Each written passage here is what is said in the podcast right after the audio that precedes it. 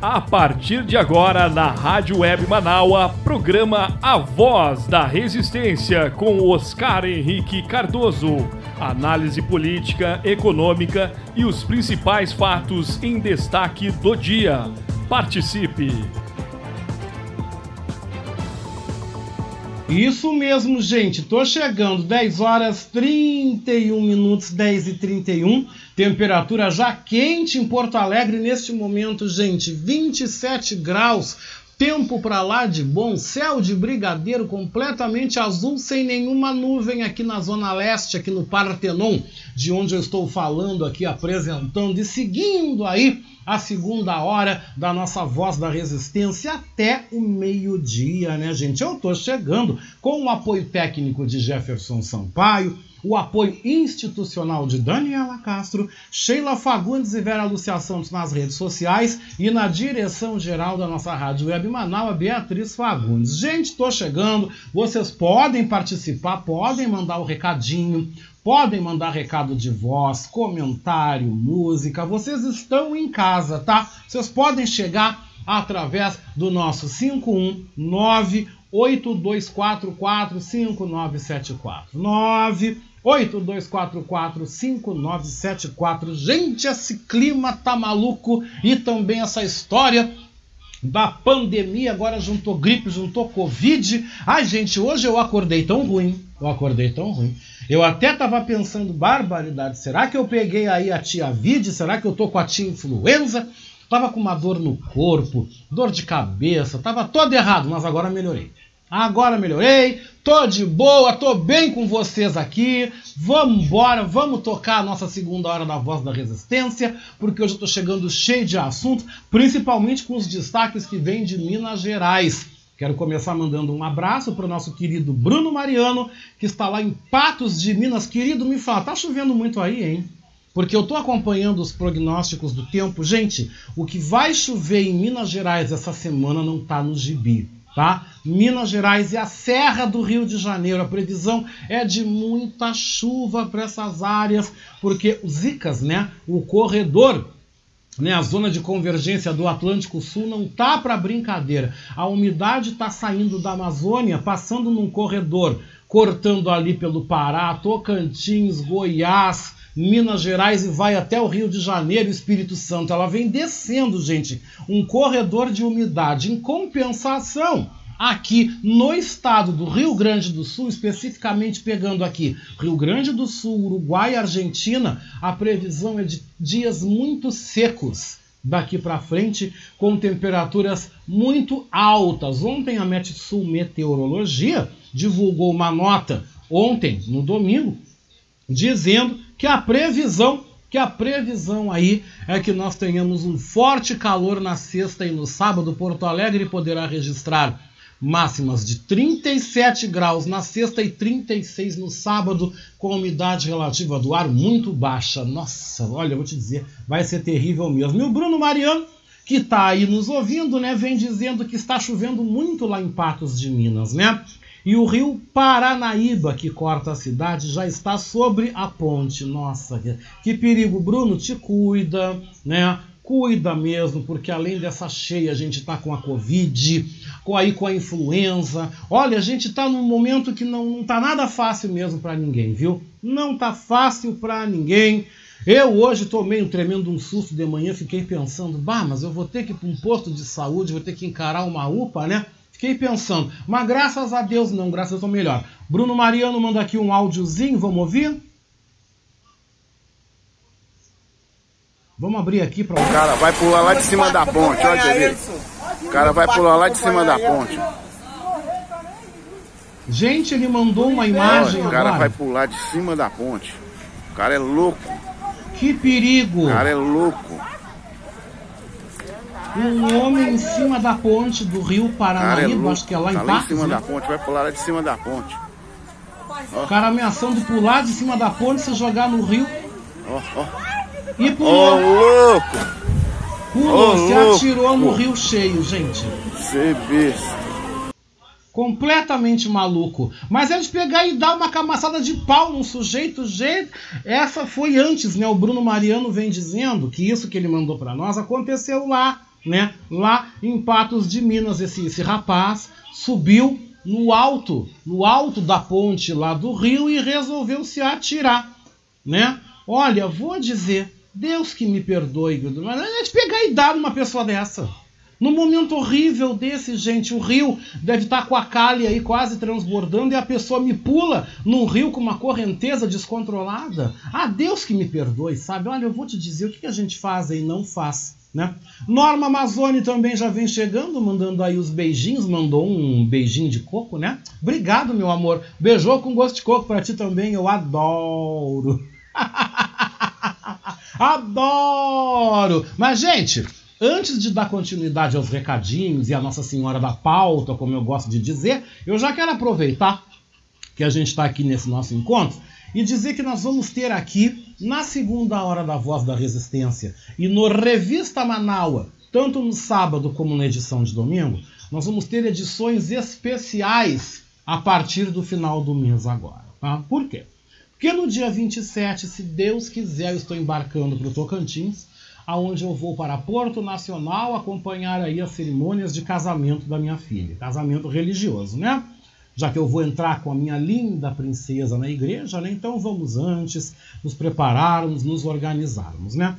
Então, para isso, eu não vou sair do ar. Eu vou fazer como a maioria dos apresentadores fazem, que deixam seus programas gravados no período em que eles não estão. Eu vou ficar praticamente 10 dias fora do Rio Grande do Sul. Aqui da rádio vai dar mais ou menos uns 12 né, dias. assim. Vai dar umas duas semanas que eu não vou estar tá aqui com vocês, né? Mas, gente, falando nisso, né? Eu não vou estar duas semanas mesmo, né? Eu vou então gravar edições especiais da segunda hora da Voz da Resistência que vão ao ar no dia 28 de janeiro e vão ao ar no dia 4 de fevereiro. Vocês vão ter dois programas especiais com uma hora de duração. Vou preparar um material bacana, bem legal, um conteúdo massa para vocês ficarem comigo aqui nesse período da Voz da Resistência em que estará gravado. No Revista Manaua, nós teremos duas edições especiais conjuntas, edições de sábado e domingo, nos dias 29 e 30 de janeiro, 5 e 6 de fevereiro. Eu volto ao ar ao vivo com vocês no dia 11, sexta-feira. Dias 12 e 13 estarei aqui no Revista de final de semana aqui com vocês. Devo estar de repente fazendo uma edição conjunta, vamos ver o que, é que eu vou fazer, né? Porque eu vou estar chegando de viagem, não sei se vou conseguir mobilizar todo mundo para estar mandando áudio. Se eu conseguir mobilizar os comentaristas, beleza. Se não, a gente também faz uma edição conjunta bem legal. E depois estarei com vocês, né, meu amor? Estarei por aqui também no nosso revista aí, normalmente no mês de fevereiro, né? logo após eu retornar de Tocantins, né? Mas eu estou avisando para vocês estarem sabendo que vocês não vão ficar sem a minha deliciosa presença, né? Estarei aqui com vocês também. A Vera Lúcia Santos, né? Querida, querida, manda uma foto lá com a cara do Walter no hospital. Olha a cara de alegria porque a preta chegou, né? Ela manda um beijo abençoado para mim, para minha mãe, Ótimas vibrações. Walter, muita luz no caminho. Walter vai fazer uma cirurgia cardíaca agora no dia 13, né? Agora na quinta-feira vai fazer uma cirurgia. Continue indo até o banco de sangue do Divina Providência. Doem sangue para Walter Luiz dos Santos, né? Deixa eu pegar aqui direitinho, passar para vocês aqui a informação, porque eu gosto da informação direita, né? Isso mesmo. Continuem indo até lá no banco de sangue do Hospital Divina Providência e doem, pode ser qualquer tipo sanguíneo, para Walter Luiz Oliveira dos Santos, tá? Porque vai precisar para a cirurgia cardíaca que vai fazer. E se Deus quiser, tá curado, tá sarado, tudo vai correr muito bem, obrigado, com certeza. Mais 10 horas 40 minutos, 27 graus a temperatura. Eu liguei ventilador porque o calor tá pegando mesmo, né? Tô com calor, né? Mas eu quero começar dizendo que hoje é dia 10. Se você já pagou as contas, ainda falta pagar duas que está faltando ainda. Vou pagar em seguida, né? Através do meu home banking, né? Vou pagar minhas continhas, né? Mas sobrou aquele troquinho. Tá ali, papapá, quero fazer alguma coisa boa. Seja o nosso parceiro, né? Esteja conosco no nosso programa de financiamento coletivo da nossa voz da resistência. Ai, Oscar, eu quero saber como participar. Quer saber mesmo? Tá afim? Então ouça.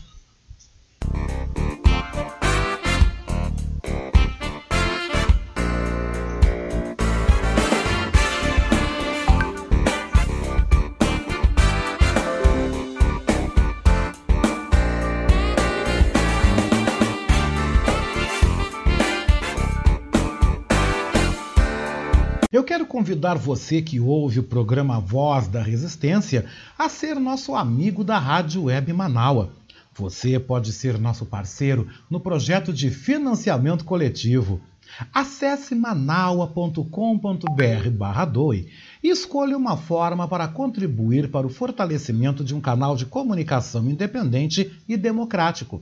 Lá você vai encontrar opções para contribuir, como boleto, cartão de crédito, Pix e até mesmo depósito em lotéricas ou agências da Caixa Econômica Federal. Sua contribuição é fundamental para aprimorarmos ainda mais a nossa estrutura. Se você desejar saber mais sobre o financiamento coletivo, você pode também entrar em contato com a Marilene Pullman pelo telefone 51 99393 1747.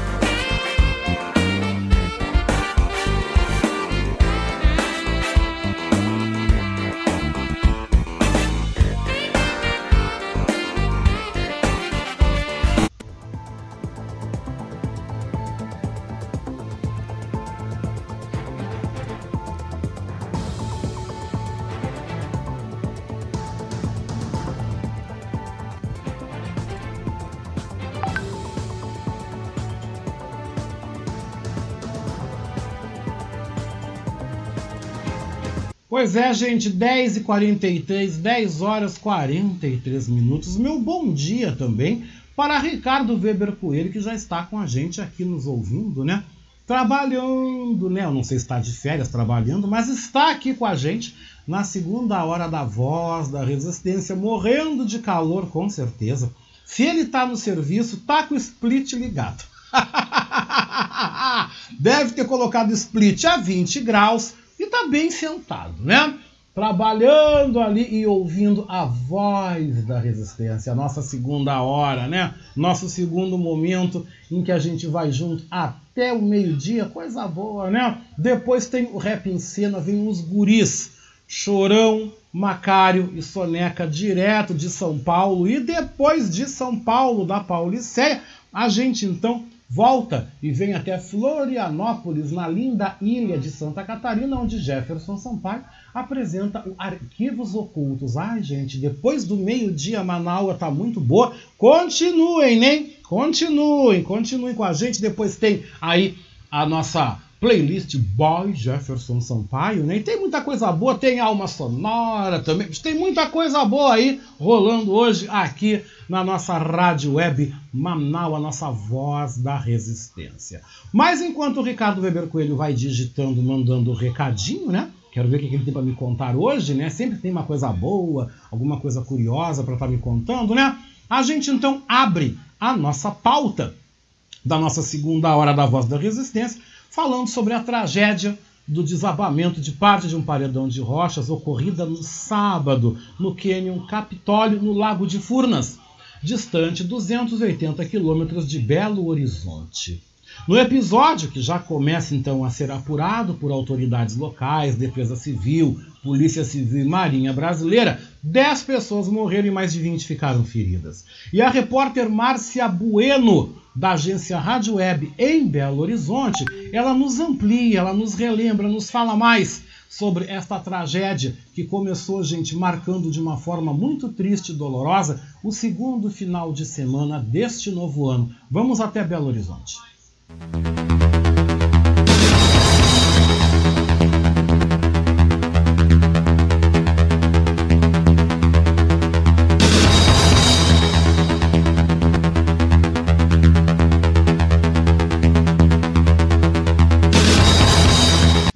segunda, sextas e sábados você fica em dia com a notícia. Rádio jornalismo de qualidade com os últimos destaques no Rio Grande do Sul, no Brasil e no mundo. política, economia, saúde, comportamento, cidade, país, mundo, cultura. Em parceria com a agência Rádio Web, ONU News e Rádio França Internacional, você também fica muito bem informado. Eu sou Oscar Henrique Cardoso e estou aqui no Jornalismo Manaua, a voz da resistência.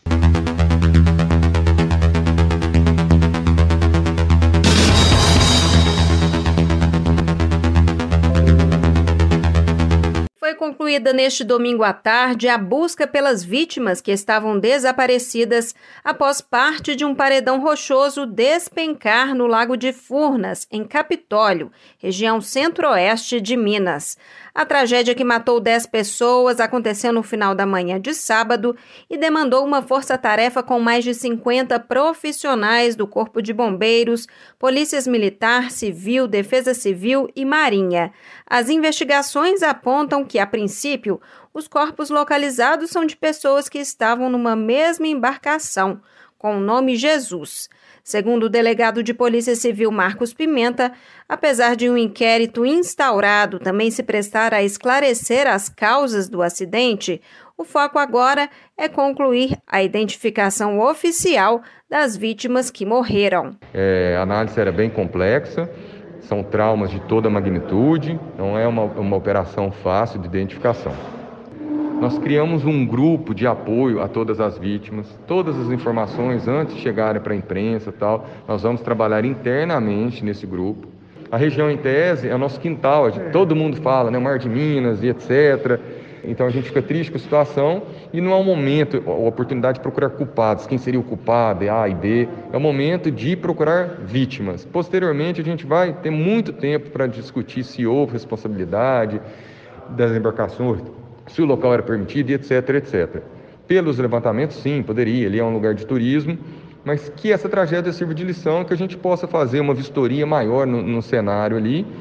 Ainda segundo o delegado, os peritos da Polícia Científica já conseguiram fazer a identificação preliminar de quase todas as vítimas, mas a confirmação das identidades somente foi concluída para duas até o momento. Uma delas é o idoso Júlio Borges Antunes, de 68 anos, natural de Alvinópolis, na zona da Mata Mineira, e a segunda vítima identificada ainda não teve o nome divulgado. Além das mortes, outras 33 pessoas procuraram atendimento hospitalar em função do ocorrido em Furnas, segundo o levantamento do Corpo de Bombeiros. A Marinha do Brasil informou por meio de nota que vai abrir inquérito para apurar as circunstâncias e causas do fato. Agência Rádio Web de Belo Horizonte, Márcia Bueno. 10 horas 49 minutos, 10 e 49, 27 graus a temperatura. E abordando ainda sobre a tragédia ocorrida no Canyon Capitólio, a repórter Aline Costa, da agência Rádio Web em Salvador, entrevistou um geólogo, qual disse que a tragédia ocorrida em Minas Gerais poderia ter sido evitada. Antes da entrevista, você vai ouvir a edição que eu, Oscar, recuperei do momento do desabamento do paredão no Canyon. E também você vai ouvir o desespero dos turistas que estavam nos barcos.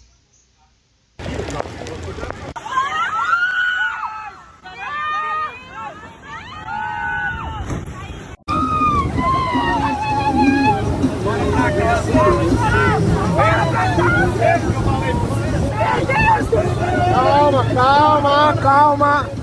O desabamento de uma rocha sobre lanchas na região do Capitólio, em Minas Gerais, que deixou mortos, feridos e desaparecidos neste sábado, poderia ter sido evitado caso fosse feito um estudo geológico prévio na região.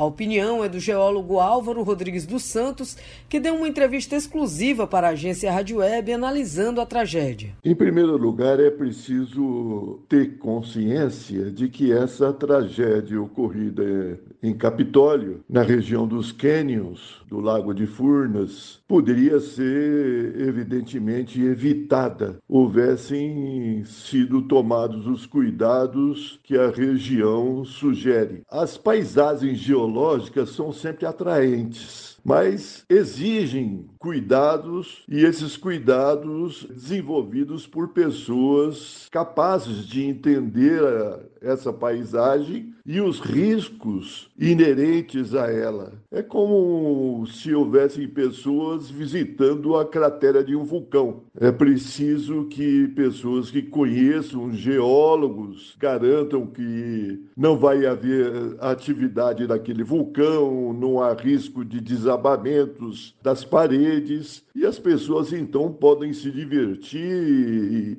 e se deslumbrar com as paisagens com total segurança. Álvaro, que é consultor em geologia de engenharia, geotecnia e meio ambiente, afirma que o local do acidente fica em uma área de risco e o turismo tinha que ser demarcado na região. Os desmoronamentos e tombamentos de rochas em pequenos ou grandes blocos são comuns nos cânions de todo o mundo. Esses desabamentos, desprendimentos, desplacamentos de rochas constituem o processo natural de evolução desses paredões rochosos. Só por esse fato já teria sido indicado a delimitação de uma faixa de risco na base desses paredões que impedisse a aproximação de pessoas desses locais. Essas faixas de risco, né, além das quais as pessoas não poderiam avançar, se aproximar dos paredões, seriam as faixas naturalmente sujeitas a receber os blocos que se desprendessem dos paredões. O geólogo explica que mesmo que os desmoronamentos de rochas sejam um processo processo natural,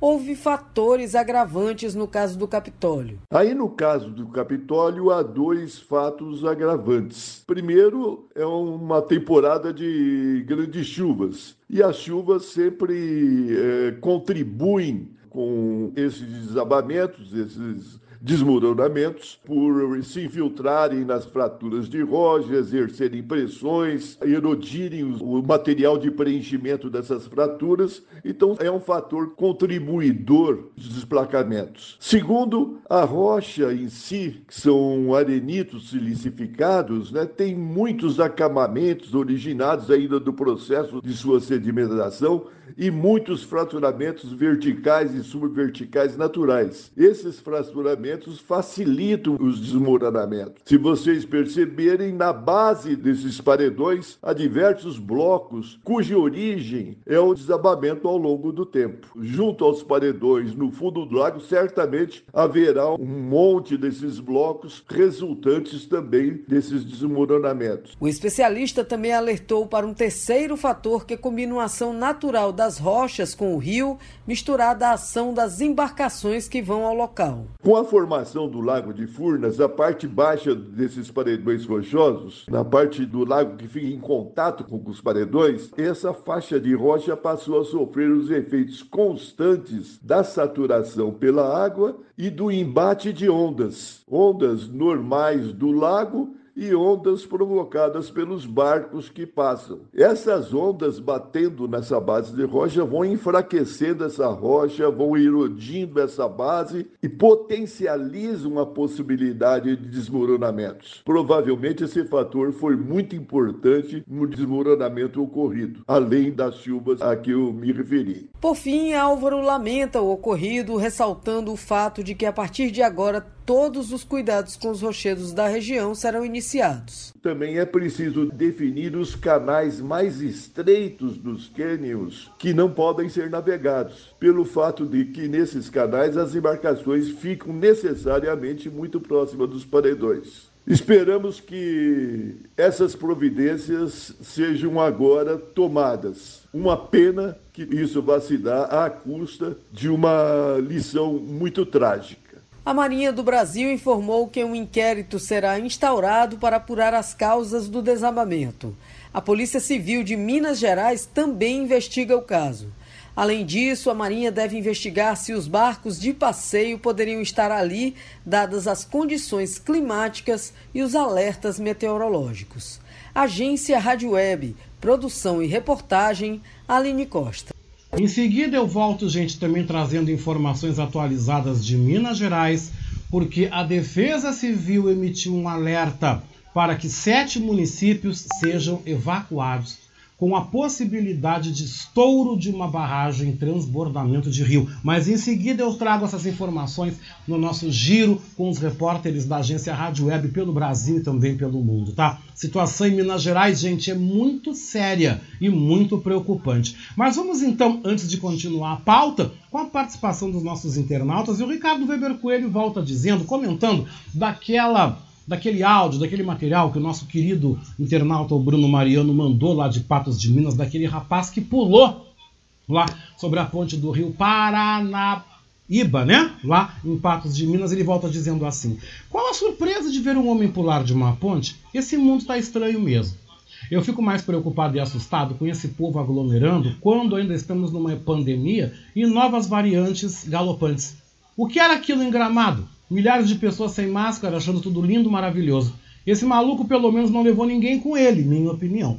Olha, Ricardo, eu também acho preocupante a ação desse rapaz em pular, subir do alto da ponte, pular com o rio, com a calha cheia, com a correnteza. Não é algo que você ache normal, né? Ah, problema dele ele foi, ele fez, mas é irresponsável. É irresponsável. Trouxe medo, trouxe pânico, e é mais uma vida que nós vamos ter que nos preocupar, defesa civil, resgatar, se o cara morre afogado, olha a confusão, né?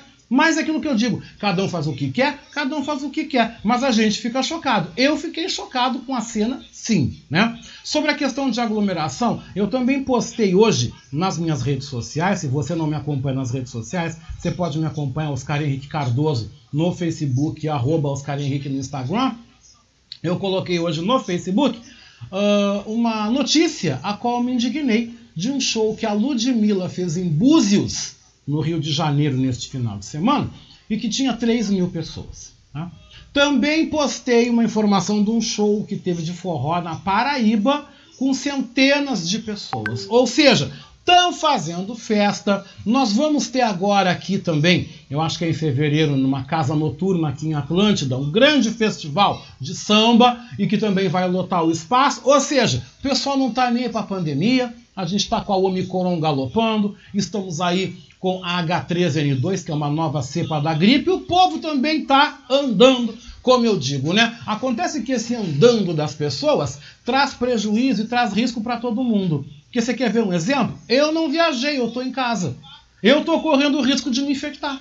Por quê? Por causa dos outros que se aglomeraram, fizeram, fizeram bagunça, não respeitam, não usam máscara, não se vacinam, tá? Porque tem gente que não se vacina, tem pessoas que não foram se vacinar, tomaram uma e não voltaram. Tem gente que não voltou, né?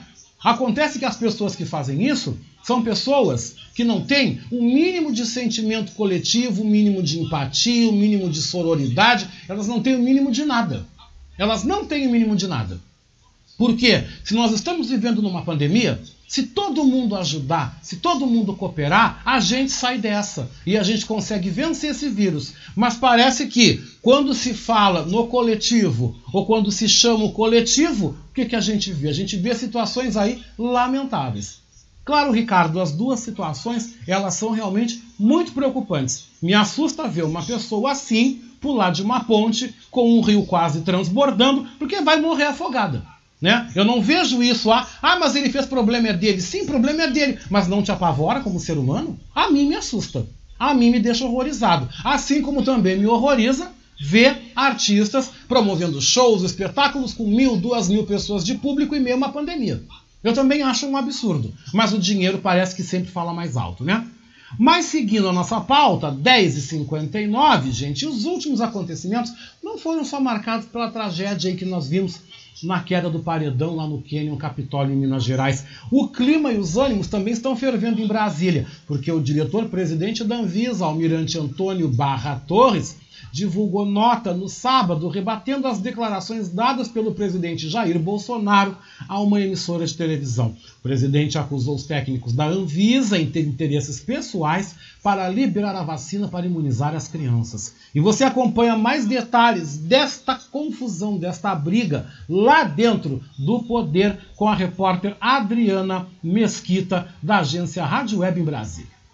O diretor-presidente da Agência Nacional de Vigilância Sanitária, a Anvisa, Antônio Barra Torres, divulgou nota nesse sábado para rebater novas declarações do presidente Jair Bolsonaro contra a agência. Em entrevista à TV Nova Nordeste de Pernambuco, Bolsonaro disse que não vai vacinar a filha de 11 anos e acusou os técnicos da Anvisa de terem algum interesse na liberação da vacina infantil. O que está por trás disso? Qual é o interesse da Anvisa por trás disso aí? Qual é o interesse daquelas pessoas taradas por vacina? É pela sua vida? É pela sua saúde? Se fosse, estariam preocupados com outras doenças no Brasil, que não estão. Então peço, como se trata, como se trata de criança, não se deixe levar pela propaganda. Converse com os seus vizinhos. Quanto garoto contraiu o convite não aconteceu absolutamente nada com ele. Bolsonaro ainda questionou se alguém tinha conhecimento de uma criança de 5 a 11 anos que tinha morrido de Covid. Mas dados do próprio Ministério da Saúde mostram que 311 crianças dessa faixa etária morreram vítimas da doença desde o início da pandemia. Contra as acusações do presidente, Barra Torres pediu que, em caso de informações ou indícios, Bolsonaro determine imediata investigação policial sobre ele ou qualquer um que trabalha na Anvisa. Na nota emitida pelo gabinete, o diretor-presidente da agência ainda ressaltou o orgulho de integrar a equipe e pediu que, caso não tenha indícios, Bolsonaro se retrate. Agência Rádio Web de Brasília, Adriana Mesquita.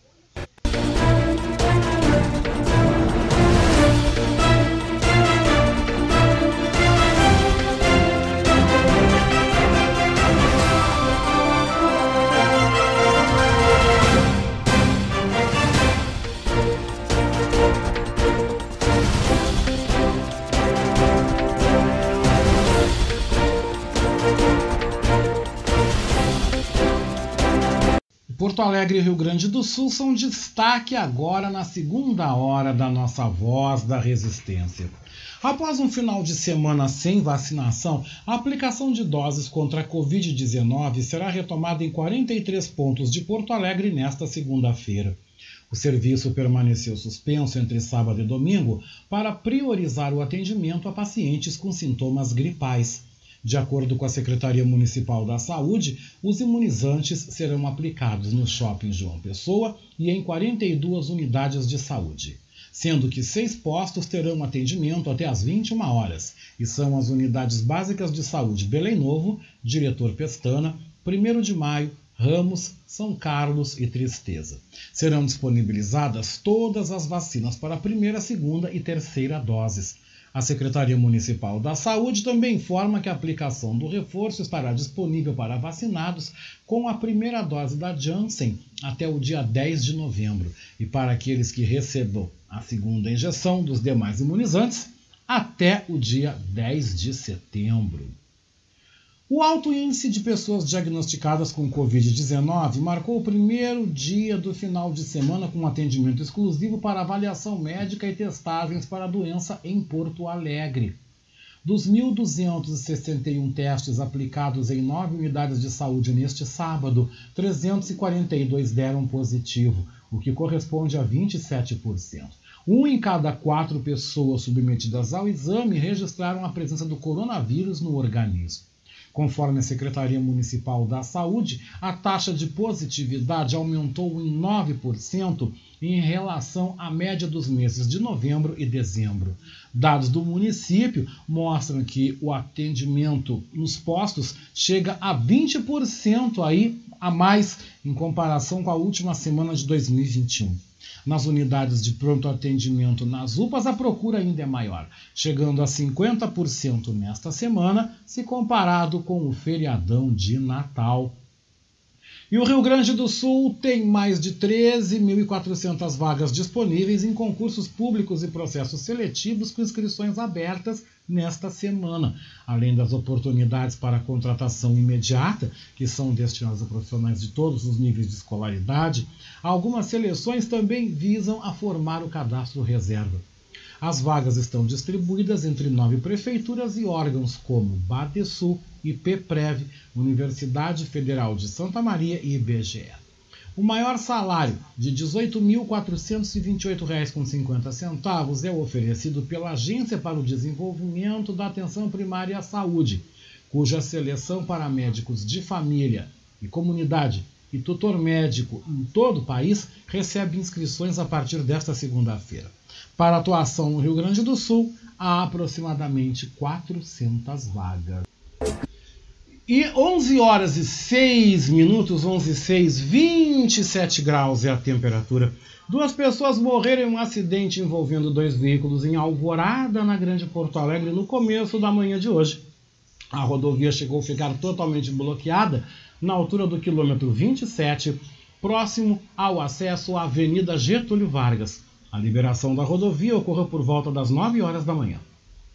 Conforme as primeiras informações do Comando Rodoviário da Brigada Militar, houve uma colisão frontal que envolveu uma EcoSport emplacada em Santo Antônio da Patrulha e um Corsa de Sapucaia do Sul que acabou pegando fogo. O acidente ocorreu pouco depois das 5 horas da manhã e as vítimas, uma mulher e um homem, que eram os motoristas dos veículos, ainda não foram identificados.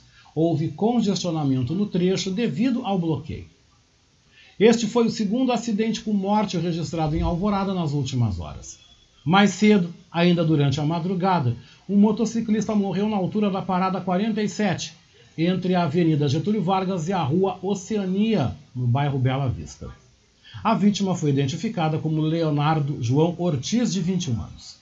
Segundo o relato de testemunhas da Brigada Militar, o jovem estaria disputando um racha com outro motorista e perdeu o controle do veículo. Que coisa horrível, né, gente? Mas também nós temos aqui 11 horas e 7 minutos. A informação também de um outro acidente aqui que eu trago para vocês aí, que olha, começou trágico essa semana, né, gente? Cinco pessoas, incluindo um bebê, morreram em acidente na RS 477, né? Próximo ao município de Áurea, no Norte Gaúcho, na manhã de hoje.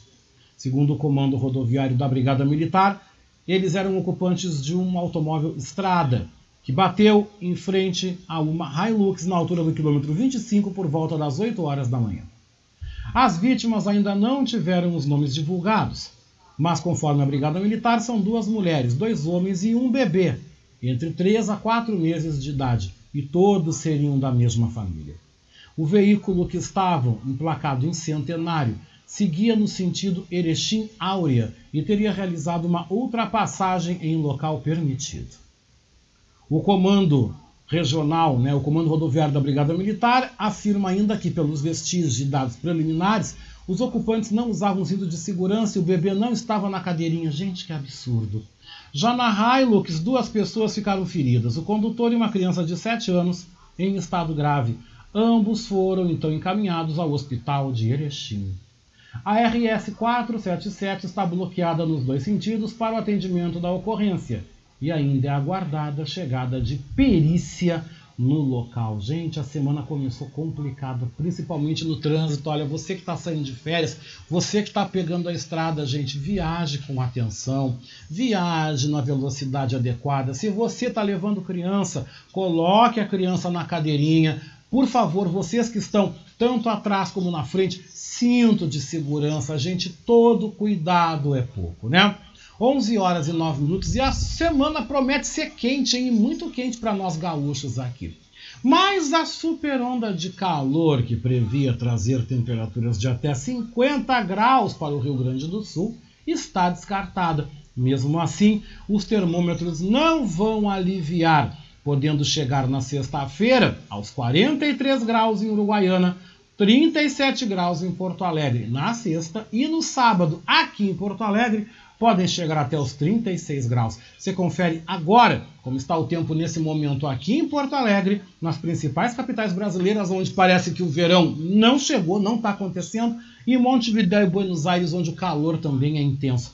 E as informações chegam através do Instituto Clima Tempo.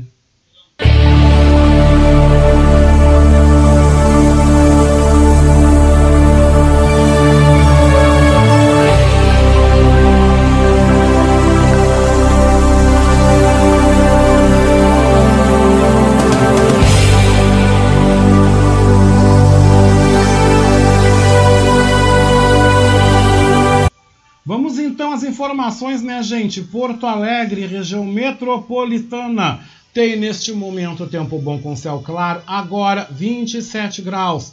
A máxima por aqui deve esticar em torno dos 31.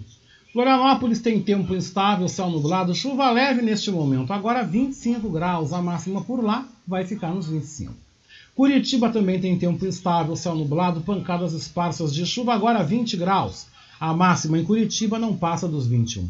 São Paulo tem tempo instável, céu nublado, agora 20 graus. A máxima deve chegar aos 25.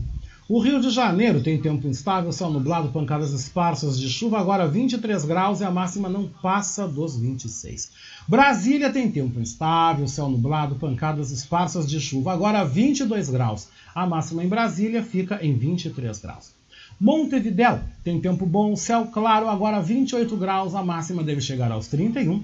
E Buenos Aires. Buenos Aires tem tempo bom, céu claro, agora 27 graus. A máxima por lá deve chegar aí aos 34.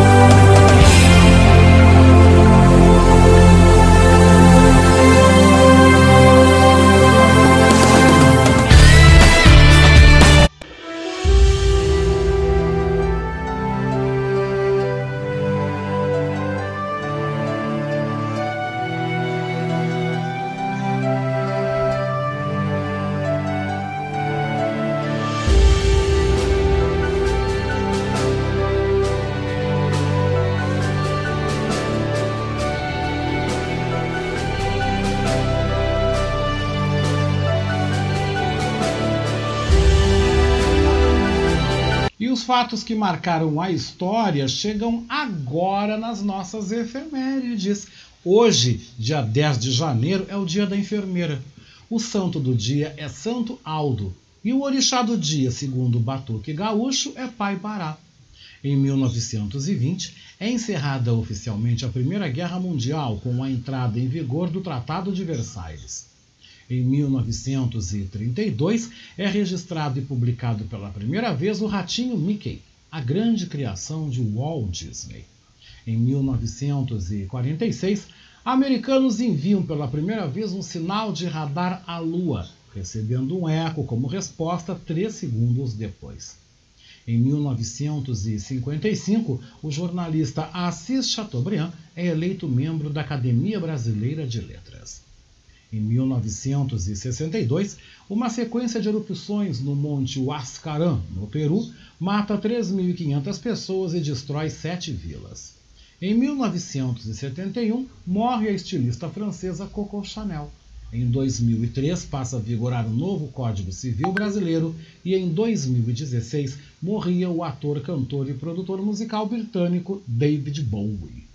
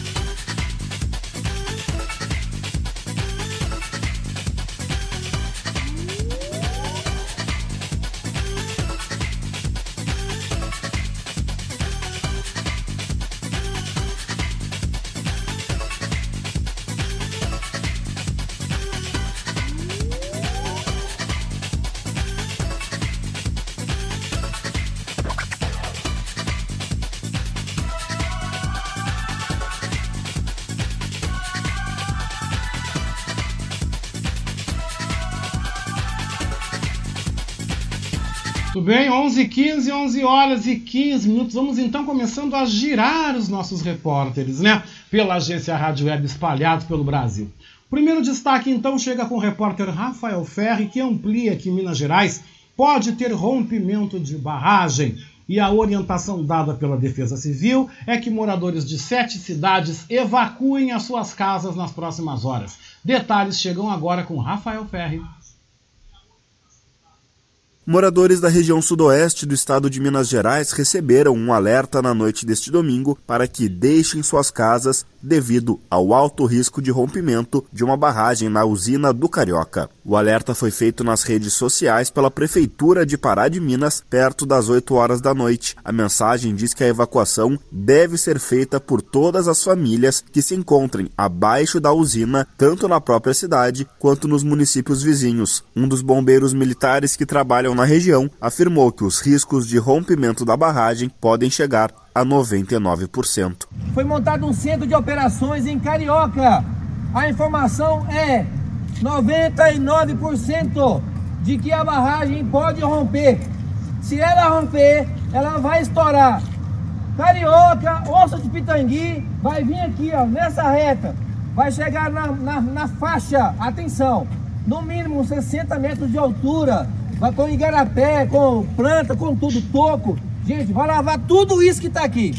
Então, pelo amor de Deus, foi orientado, nem os militares vão poder ficar aqui mais. É sumir todo mundo, parte alta, para baixo de Pitangui. Aqui nós estamos na linha de fogo.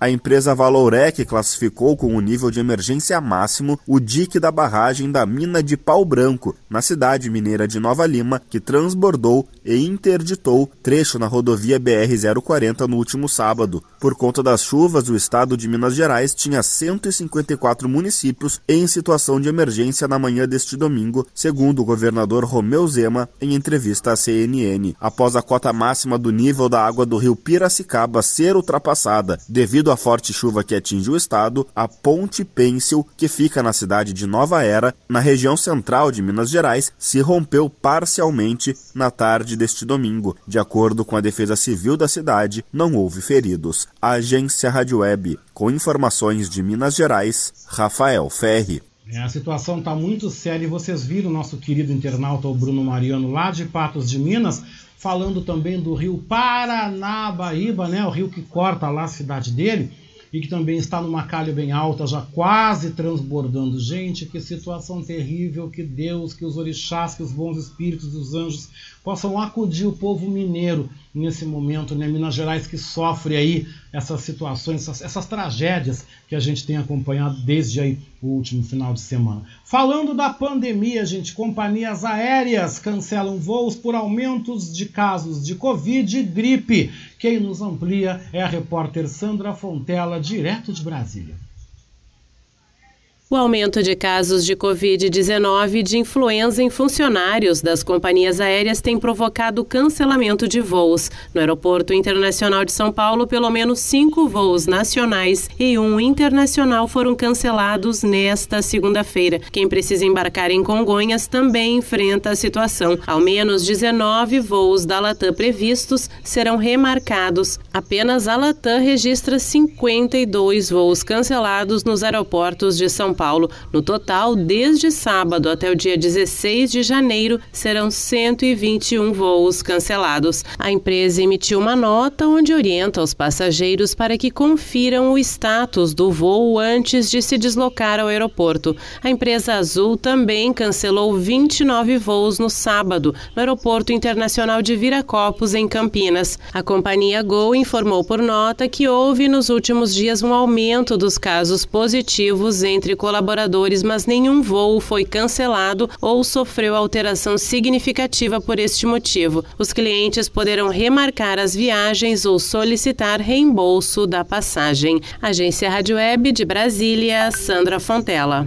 11 horas 19 minutos, 11 e 19, e a repórter Raquel Carneiro amplia que o Brasil, gente, pode alcançar um milhão de casos aí da Covid-19 com essa variante Omicron nos próximos dias. O Brasil pode atingir a marca de um milhão de casos de pessoas com coronavírus em duas semanas. É o que aponta a projeção realizada pela Universidade de Washington, nos Estados Unidos. O estudo considera que os casos são muito superiores aos dados oficiais e devem mais do que dobrar em 15 dias. A estimativa é de 10 vezes maior do que o número registrado no período mais crítico da doença no país, em março de 2021, quando se somavam quase 100 mil casos casos por dia. Os números não representam um exagero para o médico infectologista e membro da diretoria da Sociedade Mineira de Infectologia, Carlos Starling.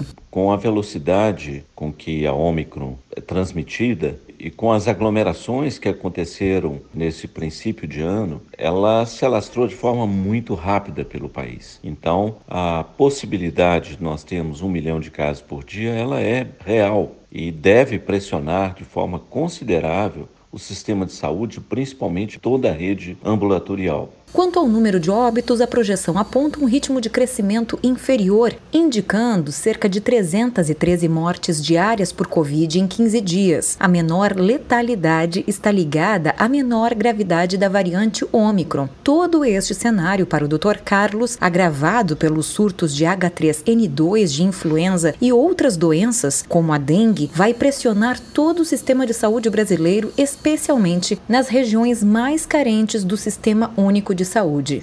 E esse sistema não foi melhorado de forma significativa no período de um ano, esses locais vão voltar a sofrer e muito, principalmente a rede ambulatorial. E os casos graves devem surgir a partir dos pacientes não vacinados ou dos vacinados incompletos ou mesmo daqueles mais vulneráveis, com vacinação tendo sido feita há mais de seis meses nós devemos sim ver um sistema de saúde muito pressionado nos próximos pelo menos dois a três meses. Outro ponto que deve contribuir para a elevação dos casos é a falta da testagem em massa no país. Mais um gargalo para a problemática é o apagão dos sistemas de notificação de casos pelo Ministério da Saúde, ocorrido desde o dia 10 de dezembro. Atualmente, o Brasil tem 78% da população com ao menos uma dose da vacina, 68% com o primeiro ciclo de imunização completo e somente 13,4% 4% com reforço.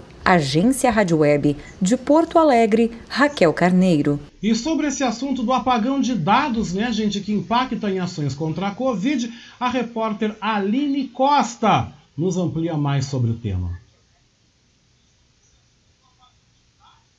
O Ministério da Saúde informou na última sexta-feira que as plataformas eSUS Notifica, SIPNI e Conect SUS estão recebendo dados há duas semanas.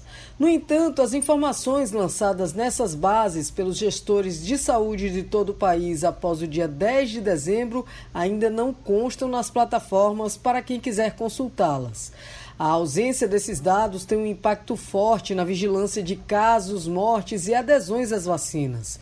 O médico sanitarista, mestre e doutorando em saúde coletiva pela Universidade Federal de São Paulo, Giliate Coelho Neto, ressalta que o apagão é um dos maiores problemas da informação em saúde na história do país. Se trata provavelmente do problema mais grave que a gente já teve no Brasil com o sistema de informação em saúde. A gente está no meio de uma pandemia, né, a principal pandemia dos últimos 100 anos, e há quase 30 dias com dados instáveis, com dados aí não confiáveis, um sistema que ninguém sabe direito qual foi o problema que ocorreu. A gente não tem uma transparência no que está acontecendo hoje no Ministério da Saúde e a principal consequência para o controle da pandemia é que isso prejudica fortemente a tomada de decisão, seja por agentes públicos, mas também por empresas e até por famílias. O médico também alerta para a falsa crença de que já é possível relaxar as medidas de prevenção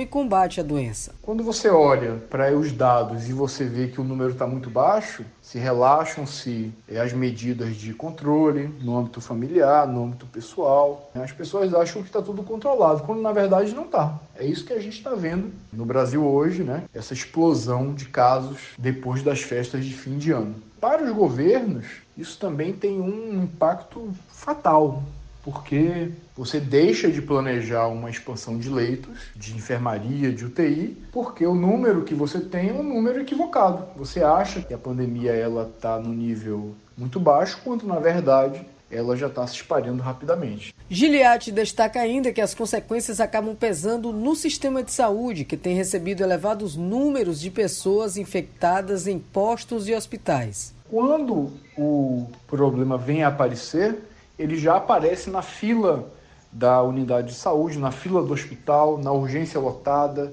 né, na dificuldade de se conseguir um leito de UTI. A gente está vendo aí cidades aí com 200, 300, até 400 pessoas na fila, porque você não teve esse dado antecipado, que é o dado epidemiológico, né, o dado da notificação de doenças. Então esse é o principal problema que a gente tem é, decorrente desse apagão de dados hoje no Ministério da Saúde. Em nota, o Ministério da Saúde afirma que o problema está ligado ao ataque hacker ocorrido no início de dezembro.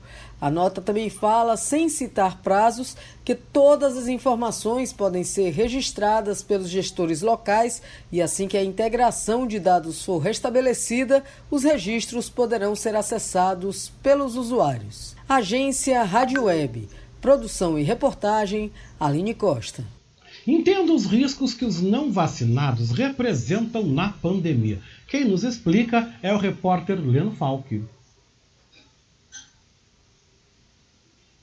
O Brasil tem cerca de 70% da população vacinada contra a Covid-19. Apesar desse percentual ter grande representatividade, é necessário chegar aos 100% e também intensificar a aplicação das doses de reforço, segundo especialistas. No entanto, isso não depende apenas das autoridades. A população precisa procurar os postos de vacinação e completar seu esquema vacinal. Há também aqueles que ainda não tomaram nenhuma dose, o que ocorre por diversos fatores, seja por desconhecimento ou pelas notícias falsas sobre possíveis riscos de se vacinar. E essas pessoas podem representar um risco para os demais. Segundo Cláudio Mairovich, médico sanitarista da Fiocruz de Brasília, a população precisa se conscientizar que quanto maior for o número de vacinados, maiores serão as chances de controlar a epidemia e voltar a uma vida de fato normal. Quanto mais perto nós chegarmos de 100% da população vacinada, maior a chance de interromper o curso da epidemia. Isso inclui a vacinação de crianças. Temos agora a possibilidade de vacinar as crianças de 5 a 11 anos de idade. Com isso, isso diminui a quantidade de pessoas no país que mantém a transmissão intensa, ainda que mantenha algum grau de transmissão, e esperamos que mais adiante possamos também vacinar as crianças menores.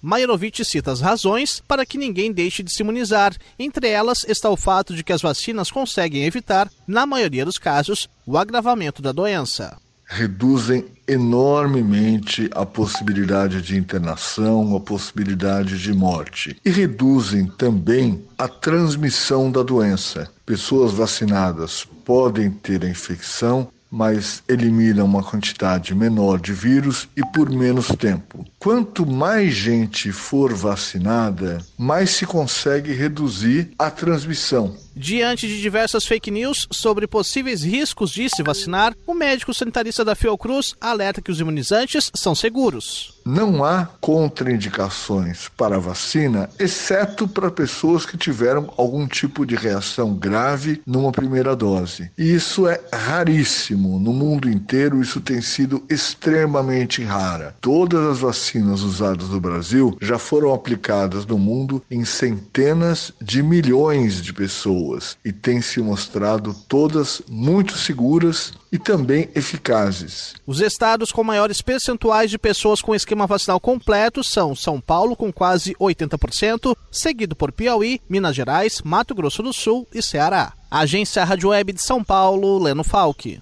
E um outro efeito trazido pela pandemia, gente, é o aumento por procura de terapia durante esse período. Quem nos traz mais detalhes é o repórter João Vitor dos Santos, da agência Rádio Web, no Rio de Janeiro.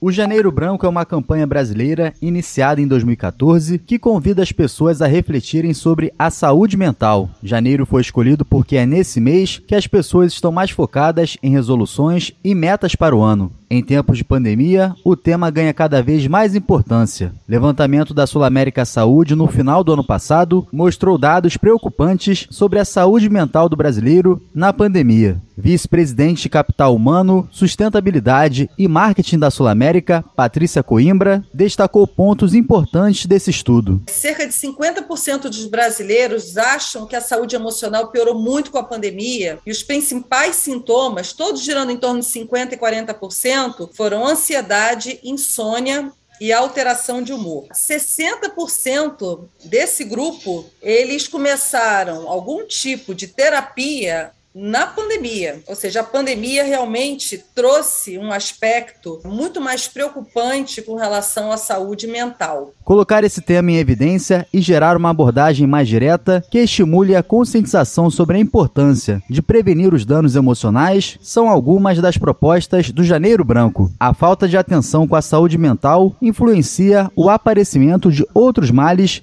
físicos e psicológicos. Sempre que precisar, procure ajuda. Agência Rádio Web, do Rio de Janeiro, João Vitor dos Santos. E o veto ao refis ameaça, gente, pequenas empresas que tentam sobreviver à pandemia, né? Veto que o presidente Jair Bolsonaro deu aí, não facilitando a negociação das dívidas das pequenas e das microempresas nesse período. Quem nos amplia mais detalhes é a repórter Adriana Mesquita.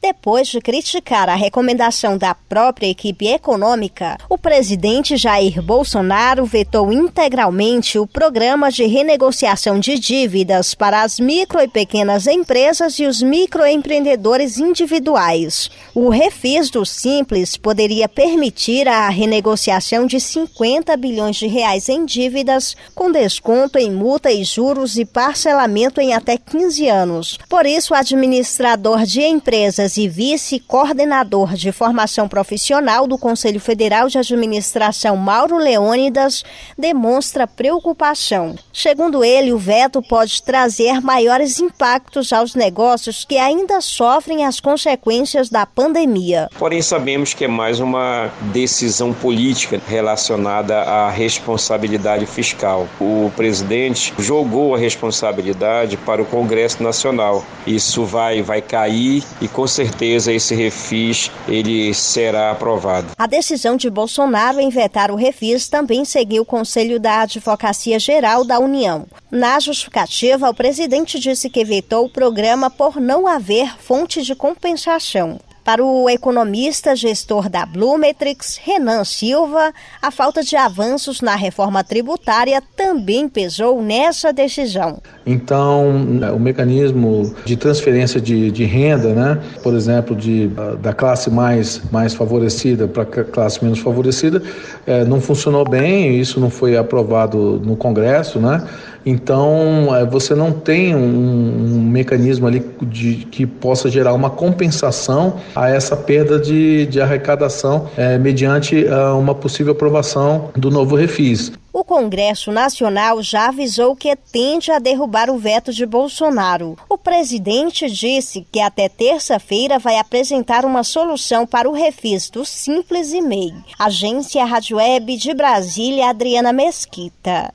E vamos então com destaques internacionais, porque o Papa Francisco pediu nesta segunda-feira à comunidade internacional para continuar os esforços para vacinar a população contra a Covid-19 e combater a difusão de notícias sem fundamento sobre o coronavírus.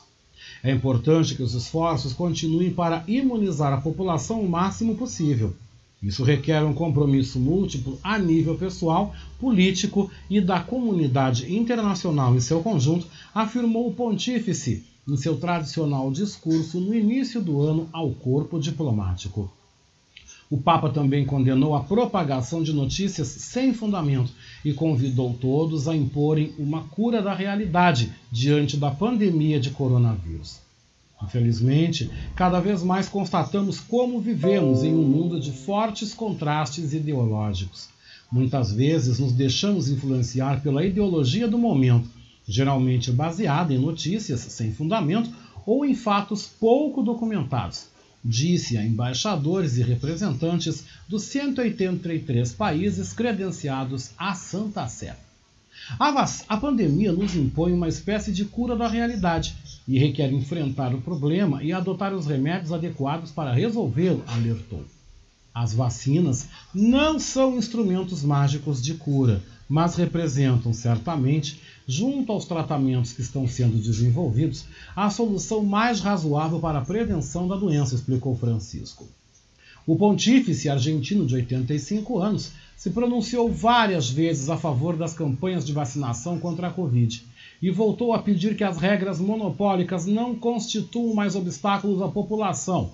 e a um acesso organizado e coerente aos tratamentos a nível mundial. Tá aí o Papa dando essa força, esse recado super importante que todos nós realmente queremos que aconteça. Mas nós vamos então aí a mais destaques internacionais, porque o repórter Leno Falck nos amplia que um relatório aponta que 164 pessoas morreram durante protestos no Cazaquistão. 164 pessoas morreram durante os protestos violentos no Cazaquistão contra o aumento do preço do combustível e contra o atual governo. Entre os mortos estão duas crianças. Os protestos ocorreram ao longo da semana passada e o número total de mortos foi divulgado neste domingo pela agência de notícias russa Sputnik. A maioria das mortes aconteceu na principal cidade do Cazaquistão, que é Almaty. Foram registrados 103 óbitos. As manifestações tiveram início com foco no preço do combustível. Com o passar dos dias, elas ganharam força e foram ampliadas contra o governo. Agência Rádio Web de São Paulo, Leno Falck. E massacre na Nigéria deixa centenas de mortos. Quem volta ampliando essa notícia é o repórter Leno Falck.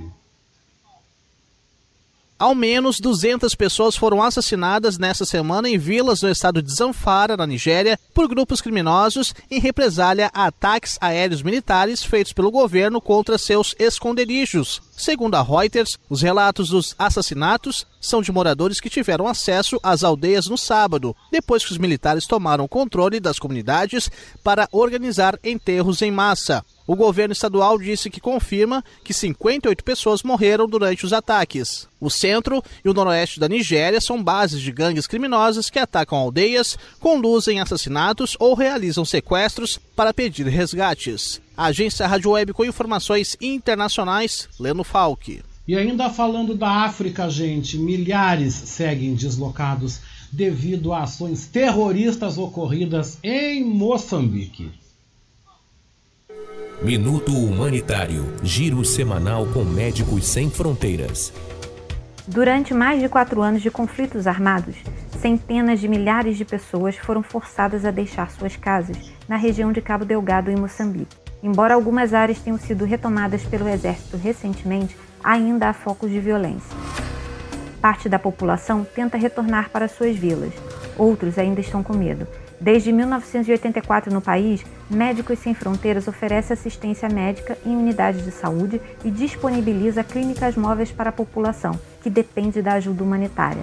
A organização alerta para a instabilidade na região e para a necessidade de garantir serviços básicos para todos os deslocados. Para saber mais, acesse msf.org.br.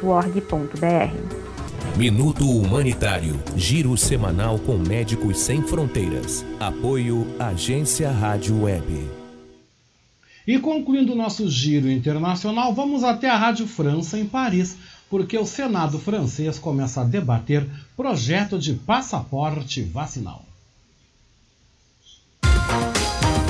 Giro Internacional. Patrícia Moribe. Paris, 10 de janeiro de 2022. Vamos aos destaques do noticiário internacional desta segunda-feira. O Senado francês passa a examinar hoje o projeto do passaporte vacinal. O documento visa substituir o passaporte sanitário atual. Com a nova medida, será obrigatória a vacinação para pessoas que queiram frequentar bares, restaurantes, teatros, cinemas, academias ou viajar em trens de média ou longa distância. No sábado, mais de 100 mil pessoas participaram de manifestações em toda a França contra o passaporte vacinal. Russos e americanos começam discussões em Genebra a respeito dos temores de uma invasão da Ucrânia por Moscou. Kiev e os ocidentais acusam a Rússia de concentrar milhares de militares e armamentos pesados na fronteira com a Ucrânia, visando uma possível invasão do ex-território soviético. Já o governo russo acusa a OTAN de ser a causa das tensões atuais. Moscou pede garantias jurídicas de que a Ucrânia não vai poder entrar na organização do Tratado do Atlântico Norte. Na fronteira entre Rússia e Ucrânia, os militares ucranianos denunciam denunciam tiros de provocação frequentes vindos de separatistas. Um tribunal birmanês condenou nesta segunda-feira a oposicionista Aung San Suu Kyi a quatro anos de prisão em várias acusações. A ex-dirigente, de 76 anos, prêmio Nobel da Paz em 1991, foi acusada de posse ilegal de radioretransmissores. Ela também foi condenada por sua gestão de catástrofes naturais ligadas ao coronavírus, segundo uma fonte judicial. Uma cerimônia bem restrita marcou a cerimônia do Globo de Ouro na noite de domingo. O motivo não foi nem a pandemia, mas um boicote da indústria cinematográfica, com denúncias de falta de diversidade e corrupção. Isso colocou em xeque a credibilidade da Associação de Correspondentes Estrangeiros em Hollywood, que promete o evento. O filme O Ataque dos Cães levou os prêmios de melhor filme de drama, direção para Jane Campion e ator coadjuvante para Cody Smith McPhee.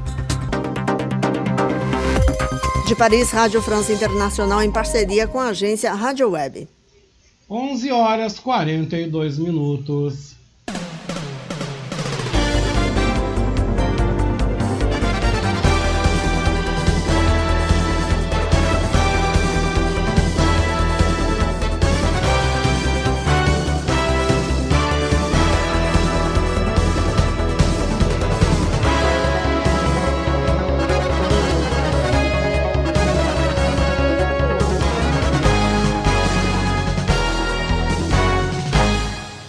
E na hora do futebol, aqui na nossa segunda hora da voz da resistência, a gente começa destacando que o Palmeiras empata em jogo treino em preparação para o Mundial. Quem amplia é o repórter Fred Júnior. O Palmeiras foi o primeiro clube que estava na Série A no ano passado a se apresentar para a temporada de 2022. Isso porque, após o título da Libertadores e a conquista do tricampeonato da competição, a comissão técnica, em conjunto com a diretoria, já começaram a planejar a nova temporada e a disputa do Mundial de Clubes, que será realizada em fevereiro nos Emirados Árabes. A primeira iniciativa foi dar férias ao elenco principal antes do término do Brasileirão e já criar a logística para o Mundial de Clubes. E dessa forma, ter uma melhor preparação do que foi o Mundial do ano passado. Após a conquista da Libertadores 2020, o time três dias depois já estava no Catar para a disputa da competição e seu desempenho foi ruim, inclusive o fuso horário sendo um dos principais pontos para o baixo rendimento, assim como a falta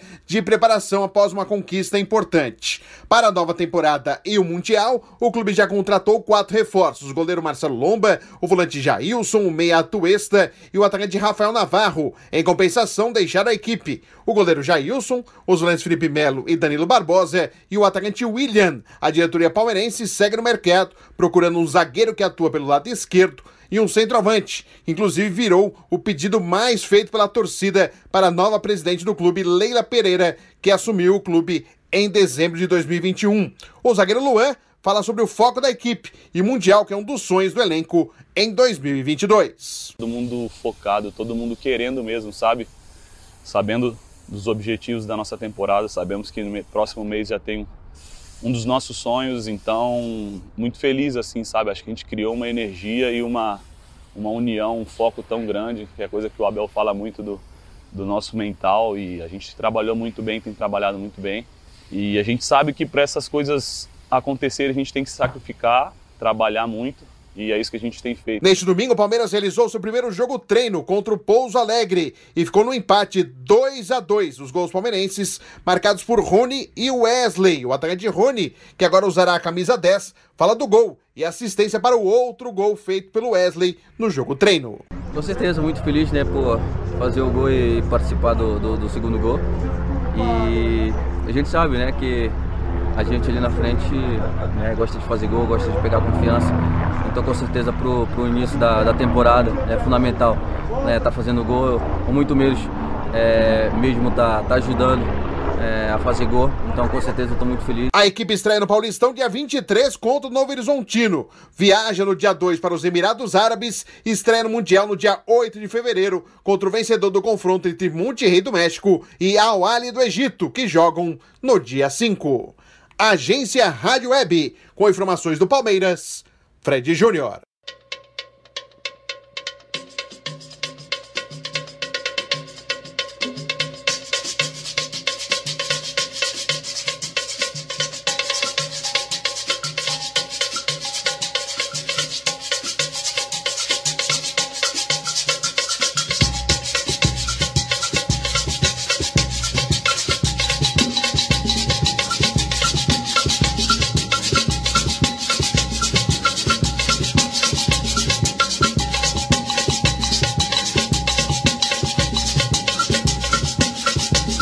Sobre a dupla Grenal, a gente fala agora na segunda hora da Voz da Resistência sobre as movimentações para a formação de novos elencos para a temporada. O Inter anunciou neste sábado a contratação do meio-campista Igor Lisieiro, de 23 anos.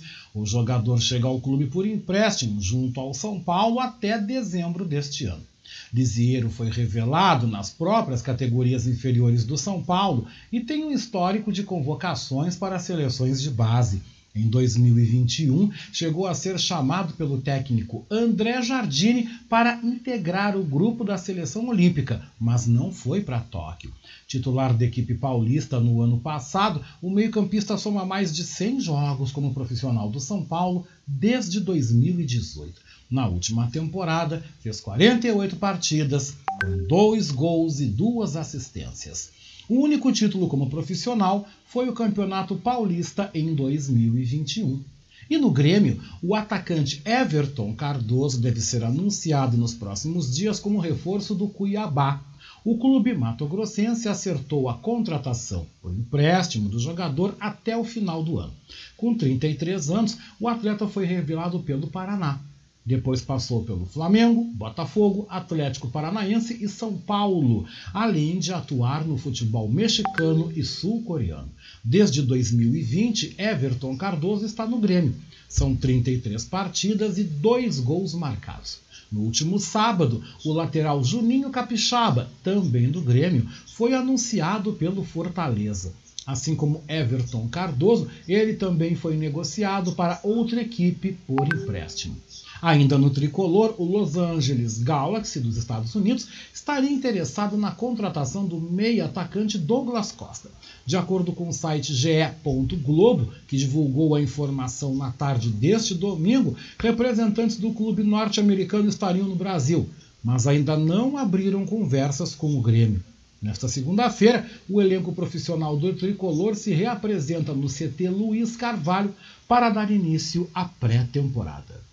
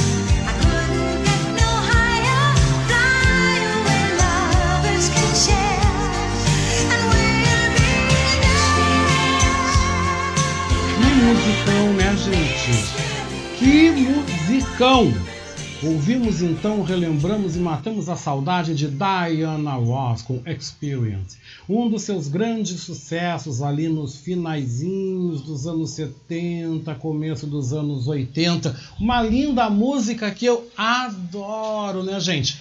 Dando os últimos recadinhos antes de ir embora, meu beijou com gosto de coco todo especial para nossa querida internauta Cláudia do Santo Antônio está se recuperando aí da Covid, a Cláudia, o Fabrício. Meu beijo para eles, para Pipoca e para Nenê também, né, para os seus amados cachorrinhos. Meu abraço também para o meu querido Felipe Magnus, lá de Santa Teresa no Rio de Janeiro, que está nos ouvindo, né, agora, né? Diz que parou um pouco a chuva também. Eu estava falando agora também com o Fábio Klein acabou de chegar da rua, disse que parou um pouco a chuva lá em Miguel Pereira e ele foi resolver as coisas dele. Isso mesmo, querido, aproveita, vai, resolve tudo que tem que resolver. Sexta-feira, então, o Fábio Klein passa por aqui para a gente bater um papo, projetar o fim de semana, falar de política, falar mal do Bolsonaro.